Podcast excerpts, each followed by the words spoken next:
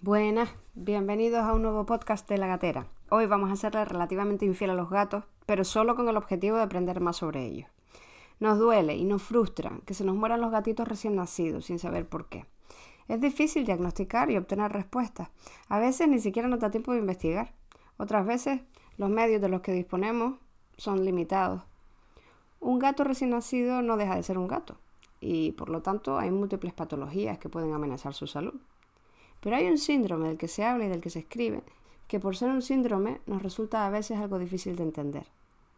Hoy hablamos con un veterinario que ha dedicado años de su vida a estudiarlo, Marcelo Sone, procedente de Buenos Aires y recientemente trasladado a Cáceres, ha publicado el año pasado el resultado de este admirable trabajo en un libro llamado Temas de Neonatología, Síndrome de Apagamiento en Caninos y Felinos, de la editorial Intermédica. Yo encontré la solución al problema, es lo que vengo a transmitirte.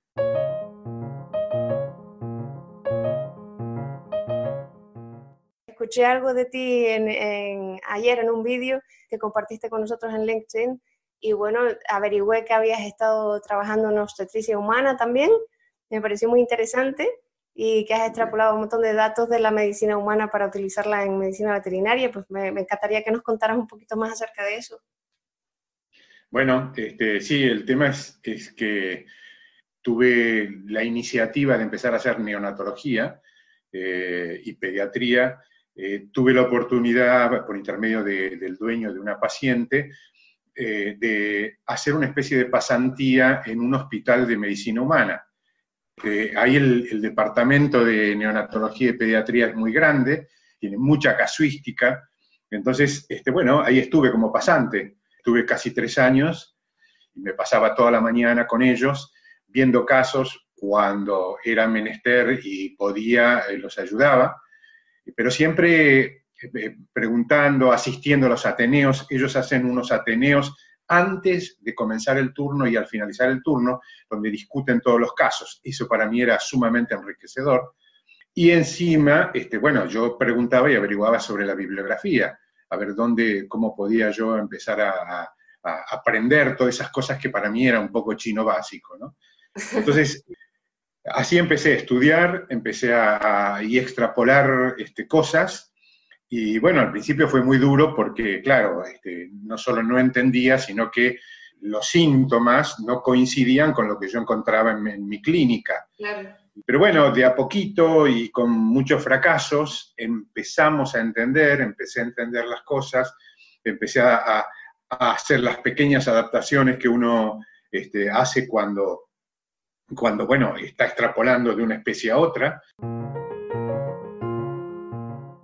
El tema es que, como vos bien decís, como es un síndrome, hay que, para entenderlo bien, es interesante explicar un poquitito de dónde viene, cómo llega y cómo son las causas, cuáles son las causas, ¿no es cierto? Nacimiento traumático o un cuidado maternal deficiente o una nutrición inadecuada también, algún problema con la yo, no, no, estoy de acuerdo con, con ese criterio. No, no porque los, signos son inequívocos. El problema de un síndrome de apagamiento, yo he hecho muchas necropsias y, en todos he encontrado lo mismo, una enteritis y muchas veces enteritis necrotizante, que esto también fue motivo de artículos que publiqué, y todo, eh, digamos, la, la, fisiopatología, todo concuerda con la hipoxia, con un problema de falta de oxígeno. No puede ser que una falta de de alimento, este, digamos, provoque una lesión intestinal de este tipo, ni un traumatismo. El traumatismo provoca otro tipo de lesiones. Eh, a la necropsia uno ve inflamaciones o hiperemias o, tejido, ¿no es cierto?, en, otras condiciones, pero eh, yo no creo eso. Si estamos hablando de síndrome de apagamiento, yo estoy hablando de hipoxia, de una falta de oxígeno. Por eso yo eh, retitulo, ¿no es cierto?, o renombro a este síndrome como síndrome de asfixia, porque en realidad es una falta de oxígeno lo que provoca todo el problema. Pero esa falta de oxígeno ocurre o ya sea en el periodo, fetal o durante el parto o inmediatamente después del parto. Entonces, esa acumulación de hipoxia es lo que provoca una serie de trastornos, que es lo que yo te voy a, te voy a contar ahora. Ahora, es importante que esto lo situemos en el periodo neonatal. Yo, al contrario de lo que dice toda la bibliografía, yo creo que el periodo neonatal es aquel periodo de adaptación del recién nacido a la vida extrauterina. En esa adaptación, vos sabés, se producen seis cambios este, metabólicos y fisiológicos, desde la respiración pulmonar hasta el cierre de conductos, conducto arterioso, etcétera, que hacen que esas adaptaciones sean perfectas o sean imperfectas. Si son imperfectas, suelen tener consecuencias. Las más comunes es encontrar este tipo de sintomatología, es encontrar este síndrome de apagamiento. Yo en una época eh, decía que al menos 8 de cada 10 casos que, atendía se, eh, se debía a este problema, al síndrome de apagamiento. La translocación bacteriana es un fenómeno que por, rotura de las uniones celulares, por rotura de las vellosidades intestinales, pasan desde toxinas a a bacterias, pasan a la circulación, producen, esta hipoxia produce una acidez, y esta este, acidez es la que termina de completar el cuadro de lesión intestinal que permite esta absorción. Paso seguido es una septicemia o una sepsis. ¿Y entonces cómo haces el abordaje diagnóstico tú? Bueno, eh, el abordaje diagnóstico lo hago primero por los signos y síntomas un, cachorrito letárgico, anoréxico, con dificultades para sostener la temperatura, eh, totalmente flácido, con el abdomen abalonado, con mucho dolor a, la presión del abdomen, al masaje del abdomen, ya, y, por supuesto, a un dato que, me olvidé decirte que es muy importante, dentro de la etapa neonatal tenemos desde la radiografía, que uno puede sacar una radiografía lateral a un cachorro, y eh, vos viste que a esta edad, como no hay diferenciación orgánica, se ve en el abdomen toda una masa blanca en la radiografía, pero una cosa llama la atención en esas radiografías, si uno lo hace en este momento, es que se encuentran unas manchas negras de aire, ¿no es cierto?, de burbujas en el intestino. Y esas burbujas o ese aire se encuentran en el ilion, esto no es casual porque el ilion es el, digamos, es la parte del intestino delgado donde tiene eh, menores posibilidades de defenderse de una disbacteriosis o de cualquier problema eh, bacteriano que exista. Entonces, es ahí donde las bacterias comienzan a colonizar y a reproducirse.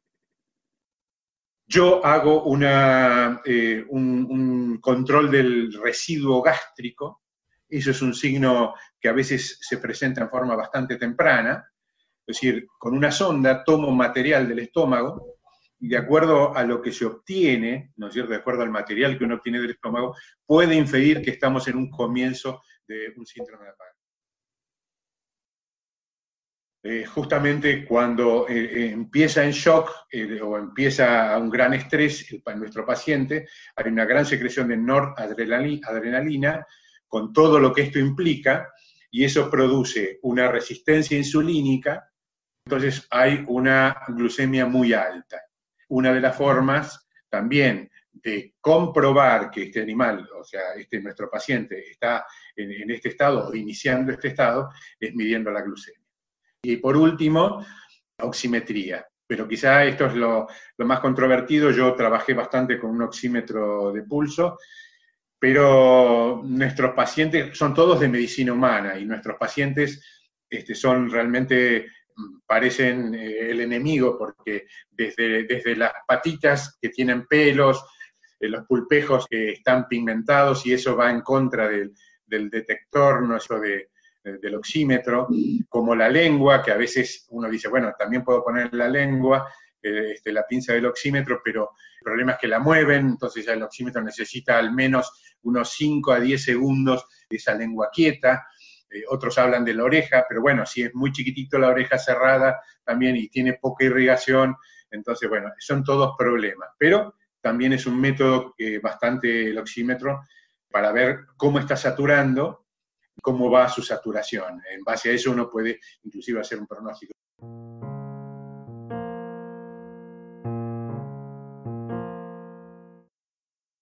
Eh, y después está el tratamiento, que, también hay que ser muy cuidadoso porque seguramente vos ya sabrás que en lo que es neonatología es todo lo que uno hace, nuestro paciente es resensible y cualquier cosa repercute con, gran fuerza, ¿no es cierto? Entonces uno tiene que ir manejando las cosas con mucho cuidado y manejando parámetros, por ejemplo, la temperatura y la alimentación, con muchísimo cuidado y teniendo muchos controles inmediatamente antibiótico.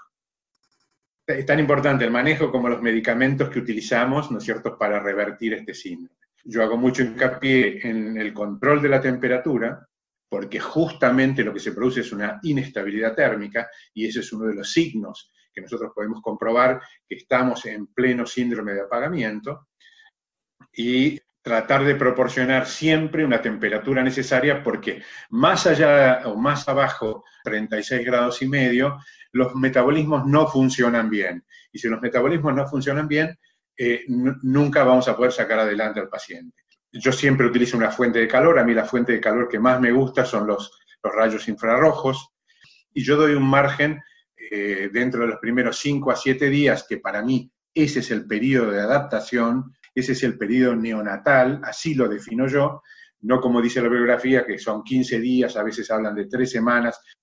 Cuando mencionaste los antibióticos, que supongo que estás hablando de un antibiótico de amplio espectro y qué ruta de administración eliges, porque al estar deshidratado, supongo que bueno, hay mucha gente que lo administra de forma subcutánea, pero luego se queda dudando si será efectivo o no tenemos el inconveniente de que en la práctica poner un catéter intravenoso a veces es complicado en estos gatos tan pequeñitos. Sí, eh, yo lo que uso es amoxicilina, que es una amoxicilina de depósito. Yo suelo inyectarla vía intramuscular.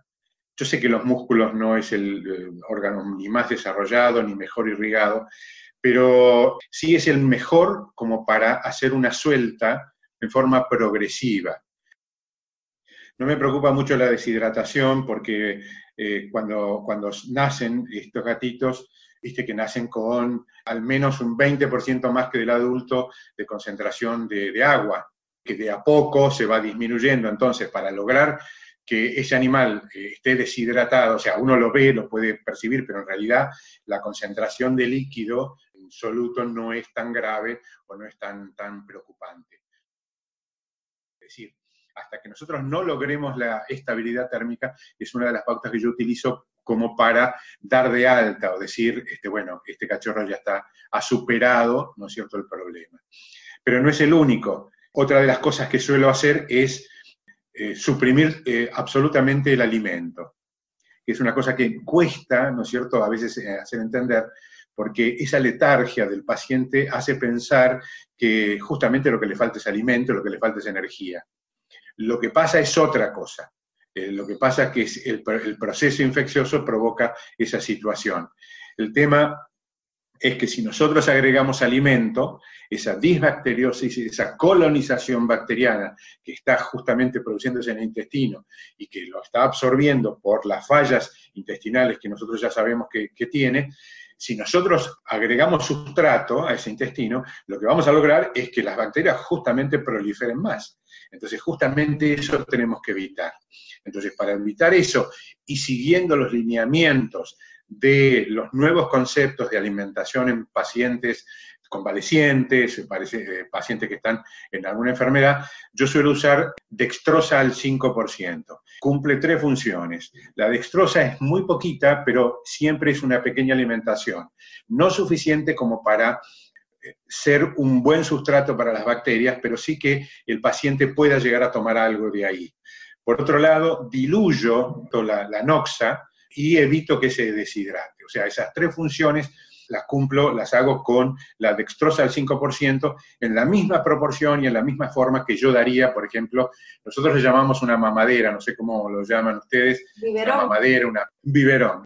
Yo tengo una proporción para dar que es dentro de los primeros tres días y justamente para tratar de evitar distensiones en el aparato digestivo uso una fórmula más bien conservadora, que es eh, el 1,5% del peso en volumen, en mililitros, en las primeras 48 horas, considerando 10 tomas por día. O sea, más o menos las tomas serían cada dos horas, dos horas y media, y eh, el, volumen a, dar en cada biberón sería el 1,5% del peso. Eh, pasado, llegado al tercer día, ya incremento a 3,5% del peso, pero, este, o sea, como se supone que ya ahí el, el, aparato digestivo o el estómago está un poquito más adaptado y las distensiones ya no son tan, tan fáciles de provocar. Antibiótico terapia, control de temperatura y control de la alimentación. Normalmente, en no más de 48 horas, el paciente tiene que ya evolucionar favorablemente o si no, no.